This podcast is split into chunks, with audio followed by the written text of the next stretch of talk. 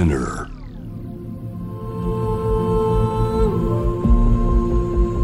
J-Wave Innovation World Ella podcast from the next Ella. ノンがナビゲートしています。イノベーションワールドエラー。ここからは様々なジャンルのイノベーターをお迎えするトークセッション from the next era。対話の中からイノベーションの種を導き出します。今回お迎えしているのは女優映画監督の桃井かおりさんです。よろしくお願いします。す。わーすごい。えーさゆり、ゴースト・イン・ザ・シェルなどのさハリウッド作品にご出演しており、ステ、イチジクの顔、ヒーなど映画監督も務められています。桃井さんは今、ロサンゼルスにいらっしゃる。そうなのよ。うわーお久しぶりです。うん、久しぶりもう帰れなくて、そうですよね。そうなのよ。映画も封切りになるしう、ん。どこ本当は帰んなきゃいけないんだけど、あ帰れないのよ。あの、なんかこういうリモート仕事みたいなのって増えたりしてますか？ほら、ちょうど封切りの時にはい。コロナちゃんになったから、はい。結構 LA に戻ってきてから、取材やなんかはみんなこれでやってた、リモートで。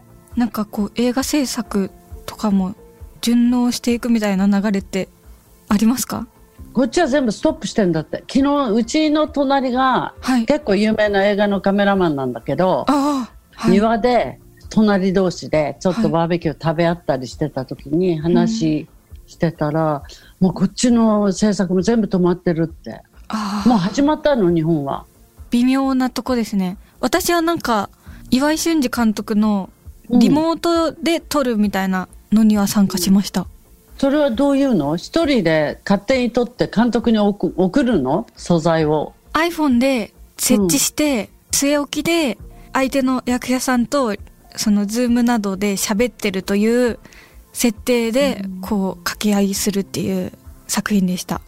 だから前さ、のんちゃんなんかとさ、はい。映画作るっていう話の時に、はい。結局は一人で撮った方がいいんじゃないかとかさ。おっしゃってましたよね。もう本当に一人でいっぱいスマホを向けてみたいな。そうそう。いらないんじゃないか？人が。あの人が。私たちほら出るじゃない？撮っても。はい。俳優が撮ってるっていう意味があるからさ、うん。私たちが監督やるのって、はい。だからやっぱり現場で生まれることを信じてるから私たちが現場で俳優として存在してないと映画も撮れないっていうさ微妙な監督になってるじゃん私たち だったら相手役いるかっつう話になってってさ。それも自分でやってしまったらどうなのと。ああ、そういうこと？面白合そう。成できるしさ、確かに。それだったら全部登場人物少なくして、はい、はい。スタッフもいっぱい集めなきゃいけないっていうともう絶対潰れちゃうから今。うん。だからそうですよね。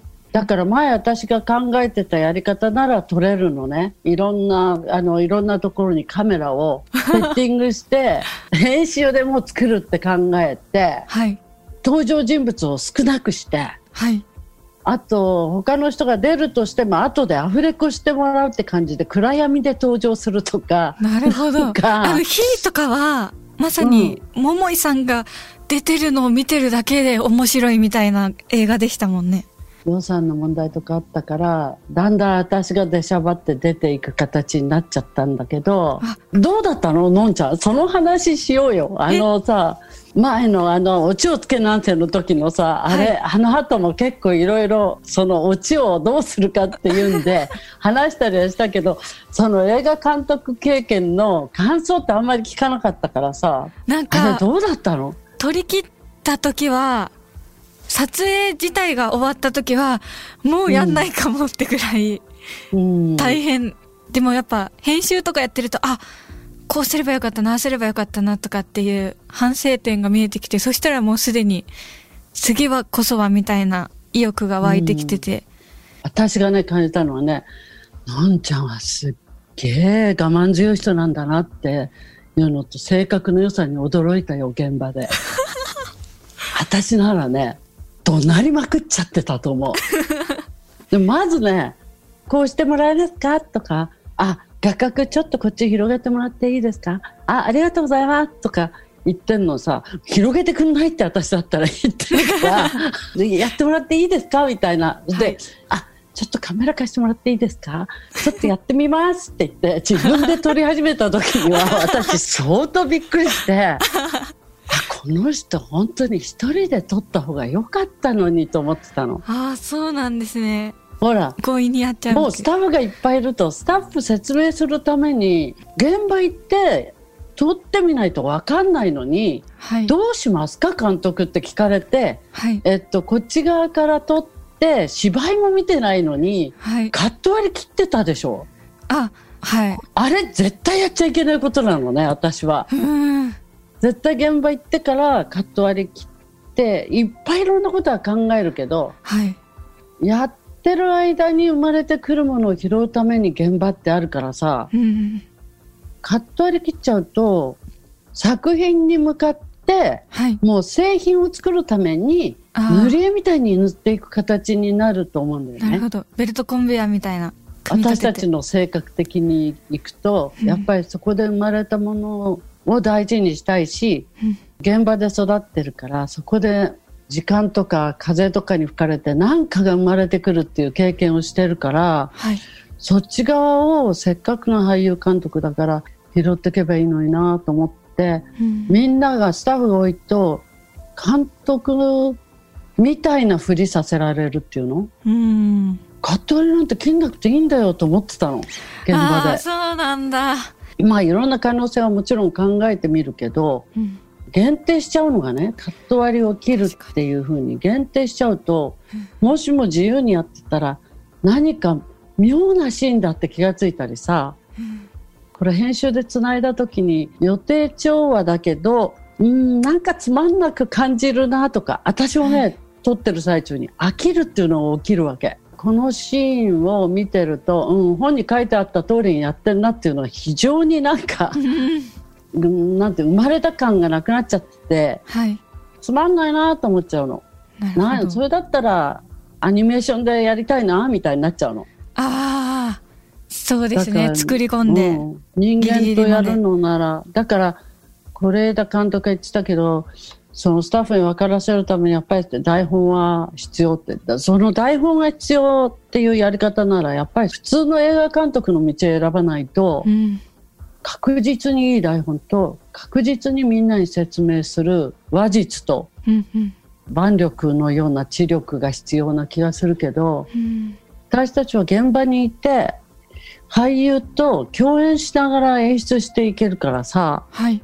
説明、うん自分の表現で説明することができる。それとか共演しながらそこで生まれてくるものを拾っていけるっていうの？うん他の監督だとできないけど私たちは肌触りで撮っていけるっていうかさそういうこともできるからそういうことか。絶対それ経験してもらいたいなとそうすると俳優やりながら監督やってるってことはすごく面白いことだしはい。いや、そこで言うと、もう、お蝶つけなんせの時は、桃井さんとのおばあちゃんとのシーンがめちゃくちゃ映画のムードが決まったっていうか、あ、桃井さんこういうおばあちゃんで来たんだっていうのをうん現場で感じて、すごいムードができました。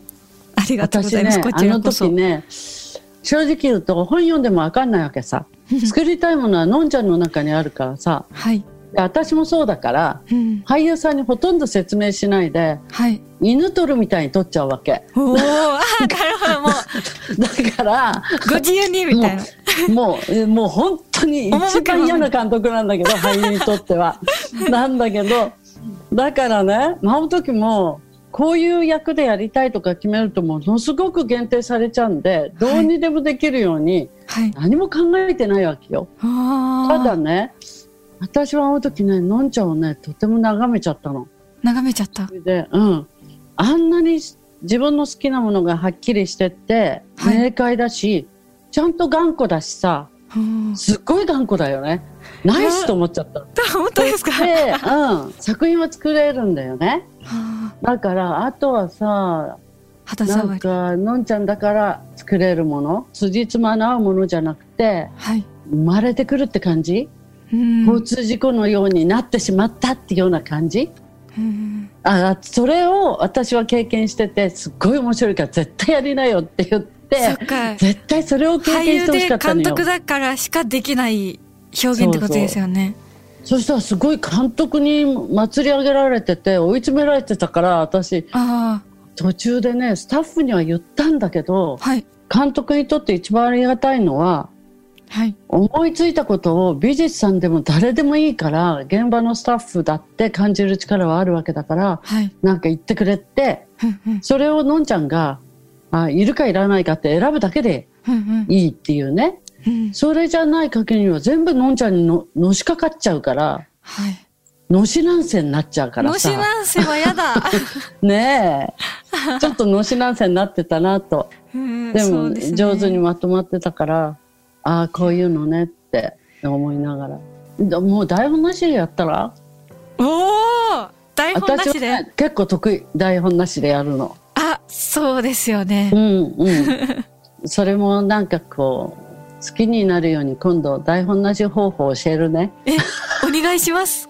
なんかすごい覚えてるのが、うん。困ったらソプラノ声で喋るでしょって言われたのがすごい記憶に残ってて、ぐさーってきました。機嫌悪くなると結構ソプラノだよね。あ バレると思って、結そう構。そう。でも偉い偉い。あんなに機嫌悪くならないで現場にいられるって偉いなと思った。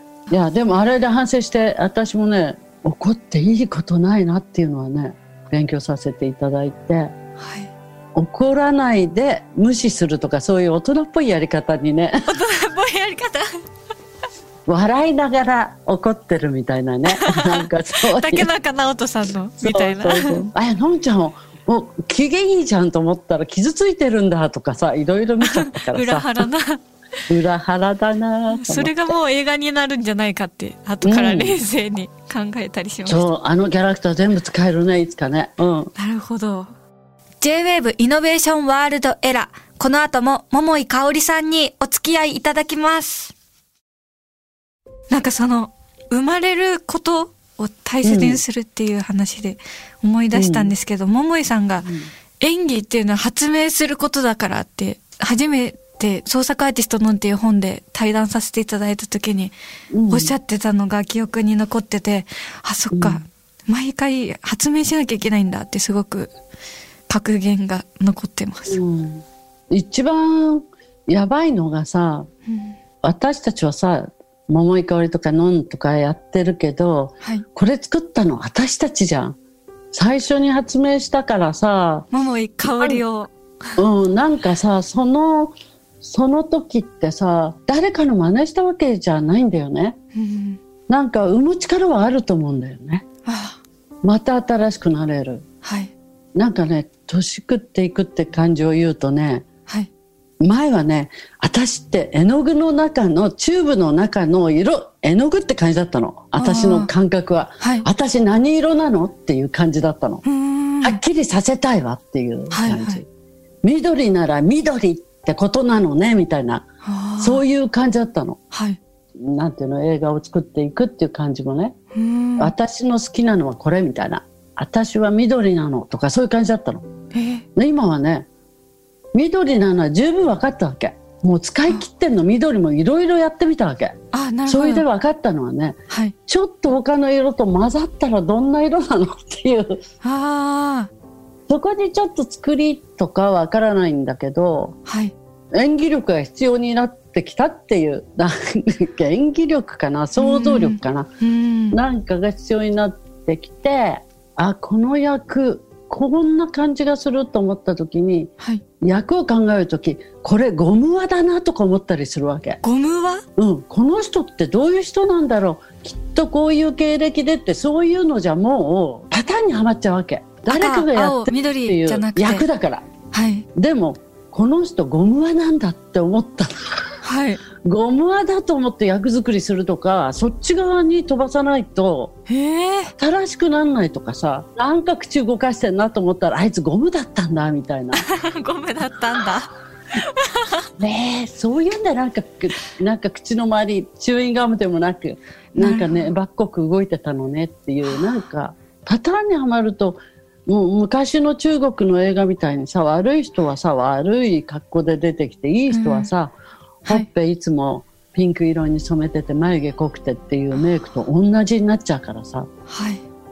のんちゃん比較的一人でいるじゃない？群れないで。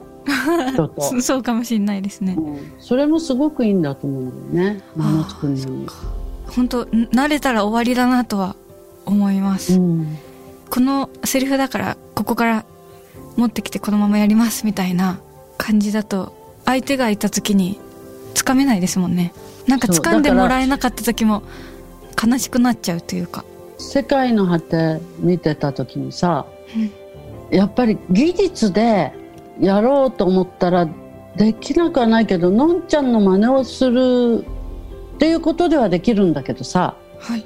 桃井かおりだって。だけどのんちゃんの発想が上回ってるからはい。あんなにあの子は面白いっていうか あの子は でもあのなんか忘れられないやつなのね私の中で。えなんかキャラクター、キャラクターとして？あじゃない。あれはさやっぱりのんちゃんのイマジネーションっていうか想像したあの台本もらって自分が理解したっていうかつまり想像したのんちゃんが考えたっていうかはい。見落とした人間ははいのんちゃんの想想像の中にあるものすごく新しいタイプの人なんだよね。その思いつくっていうのはさうんだから嫌なことを平気で大丈夫だと思ってやってしまったりとかはい。好きでもない人とキスしてるとかはい。そういうことが気持ち悪いなと思わない体にしてるとやっぱり産めなくなっちゃうような気がして。はい。で私は時々嫌だっていう思いっきり嫌だとかはい。感じを出しちゃうんだけどはい。怒りとか納得いってないことをなかったことにしちゃうと、役者として自分が死ぬなってすごい思った時があってうんうん。そそんなこと絶対に自分の才能がなくなることしたくないっていうのはすごいうん。思ってますね。でももう一個はさ入る前の段階で面白いことが、うん、分かるわけじゃないから、はい。まあ、やってみなきゃならないっていうことはあると思うんだよね。うん。やってみてちゃんと戦うっていうはい。戦いたいですよね。ねそうそうこっちに来た方のが頑丈に嫌だっていうことは拒否しながらやれてる感じもあるんだよね。日本でお喧嘩になったりさはい。まあ桃井かおり使うと大変よっていう範疇に入っちゃってるけどさはい。こっちではね結構ね簡単にうなずかない気持ち悪くない東洋人で通ってるから。まあいい感じだけど、そうなんだ。うん、なんかそこが大きな違いですか？こう、海外でロサンゼルス拠点にやるのと、うん。日本拠点にやるのって、知らない全然知らない人？うん知らないスタッフ知らないお客さんはい。の中で演じるっていうのは俳優にとっては一番幸せなわけでうん。ネタばらしをしないで突然、うん、生き物としての存在っていうかはい。見せて生き物としてどうよって感じに見せてうん。それで好きか嫌いかとかさはい。自分はいい俳優だと思ったとかその方がまあ内容は取れるっていうか俳優としては喧嘩しやすいっていうのかななんかそういう感じなんだよね。ただあのインディーズばっかしだからどこ行ったってインディーズのスタッフは同じよ、あ同じような話し合いして同じような戦い方してって感じでメジャーの方行けばはい。同じようにプロデューサーがいてはい。そういう意味ではなんかはい。日本よりももっともっと大手に出てるようなのと同じだから、うんいやーこんなものに出るためにこっちにいるんじゃないんだよなと思いながらはい。戦ったりはするんだけど。少しはね、まあ、足跡っていうか爪痕を残すようにはして帰ってくるけど、はい。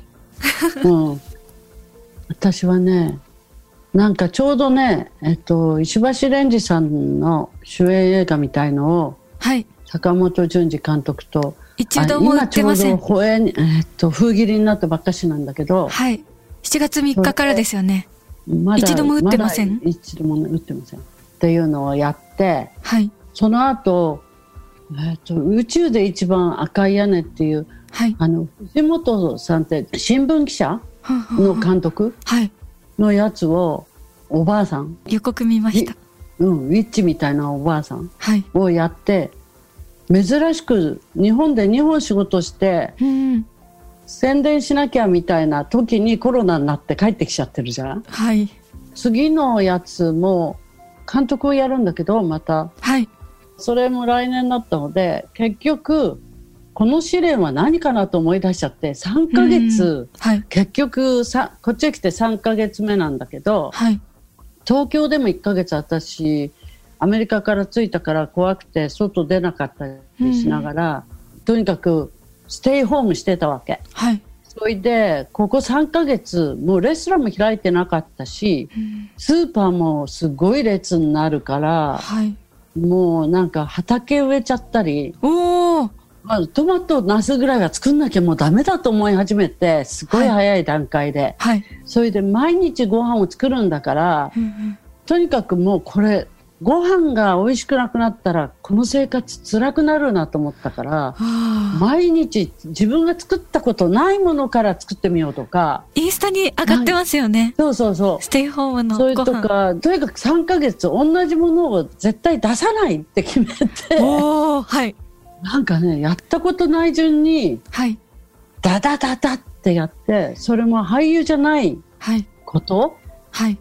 何の関係もないことうんうんをダダダダってやってる間になんかねそろそろ戻りたくなってきた久しぶりにあいつもやめたがってんのにそー。ろそろねはい。なんかねわあ植えてきたなんかやりたい 俳優の仕事みたいなはい。いい感じに植えてきました、ああ、そうなんだ。楽しうんみです。だからちょっと離れるのもいいかもしれないよねあとねよく考えたらね20年ぐらいしか元気じゃないのよ私。のんちゃんまだあると思ってるでしょ？私もずっとそう思ってたの。えあと10年がねえらい早くなったなと思った途端、はい。よく考えたらー、はい。ちょっと20年ぐらいで平均的には死んでるなとか気がつくわけ。ああ。もうこれだけ震震災とかさはい。自然災害とかさはい。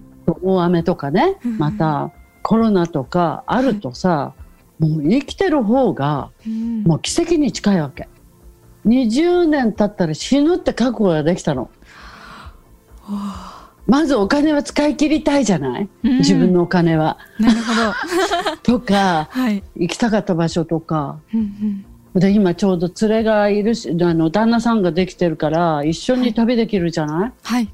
だからなんかそういうの？うんうんそれから一回はねコロナが始まってすぐにはい。隔離だってなった時にはい。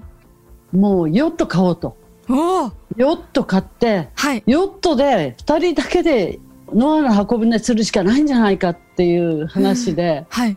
で前に1回そういうトレーニングに通ったのではい。まあ買うことはできるんだけど。そしたらそのディーラーの人たちと会ったりするのも怖くなってはい。ああ、それ。でなまあ23個船見に行ってやめたんだけどう、ん。そんなことも考えたり。生まれてますね。うん、それとあとね死ぬ前の走馬灯のようにねはい。あの人にあんなこと言ったとかいうのをねもう忘れて生きてきてんのね辛い思い。いしたくないからはい。それ全て体に残ってたみたいであひどいことしたこと全部思い出してねあ。はい。もう懺悔の日々っていうのもあったあ ちょっとね体にのこんな記憶残さないでよみたいのがね残ってて夜中冷や汗とともに思い出したりするのよあ。ゾッとしますね。するよ。ゾッとする。でももう今やっとけば死ぬ前にはであのやってこないと思うんで、ああ、なるほど。そんな日々でした。ああ、そうだったんだ。いや、なんかすごい意味深い3ヶ月でしたよね。これなんか意味あるんだと思うね。やっぱり。意味あるよね。じゃなきゃこんなにうん。うん。続けてさ、はい。どういう試練よと思ってるわけ。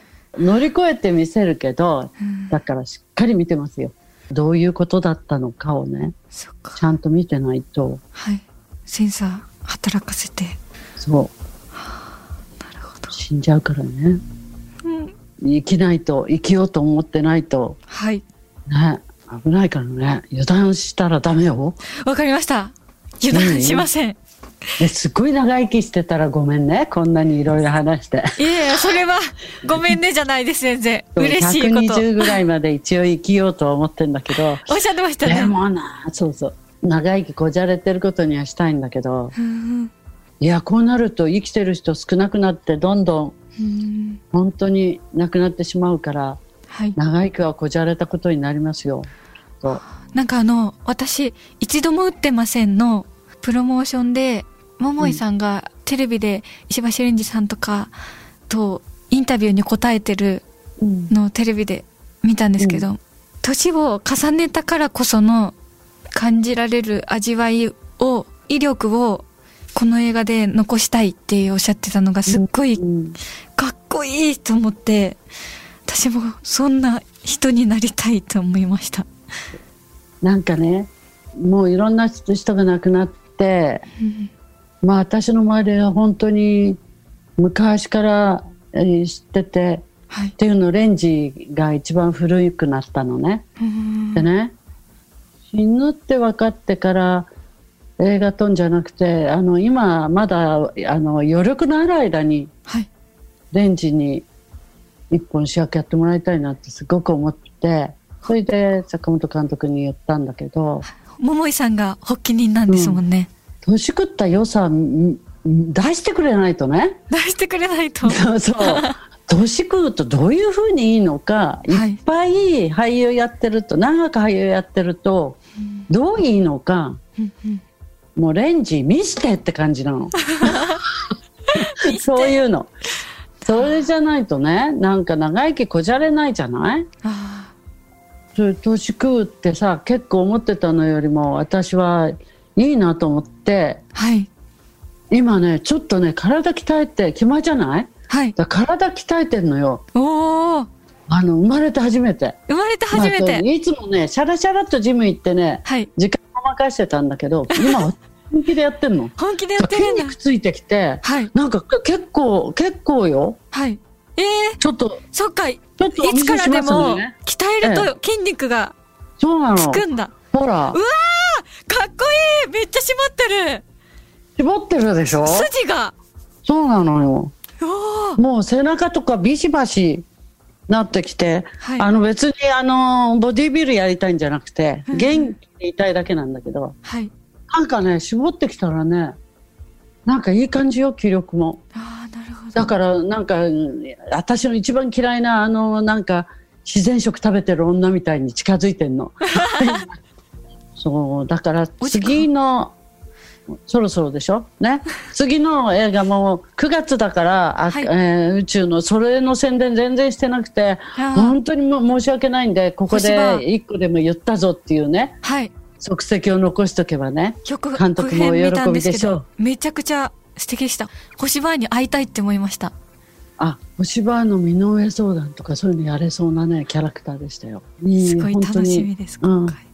一度も打ってませんもん。もうなんか、キャストの皆さんが、の、どのカット撮っても面白そうみたいな、うん一瞬にして行きたいって思いました。うみんながね出てるからすごいですよね。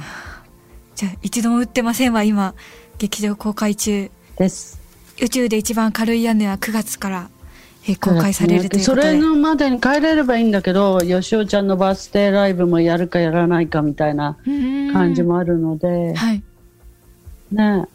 ワクチンが生まれないとな。本当ですよね。そうなんだよね。のんちゃんそれ発明できないどうにか。私がですか？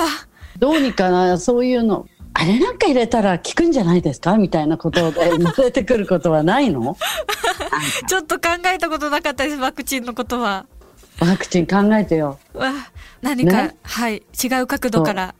そう世界が困った時はのんちゃんに聞けっていうねーそういうことでキャッチはそれでお願いします ありがとうございます。えー、from the next era 今回は桃井かおりさんをお迎えしました。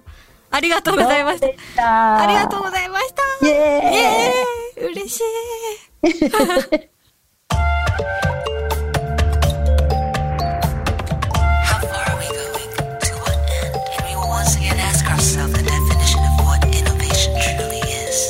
You're listening to J-Wave Innovation World Era podcast.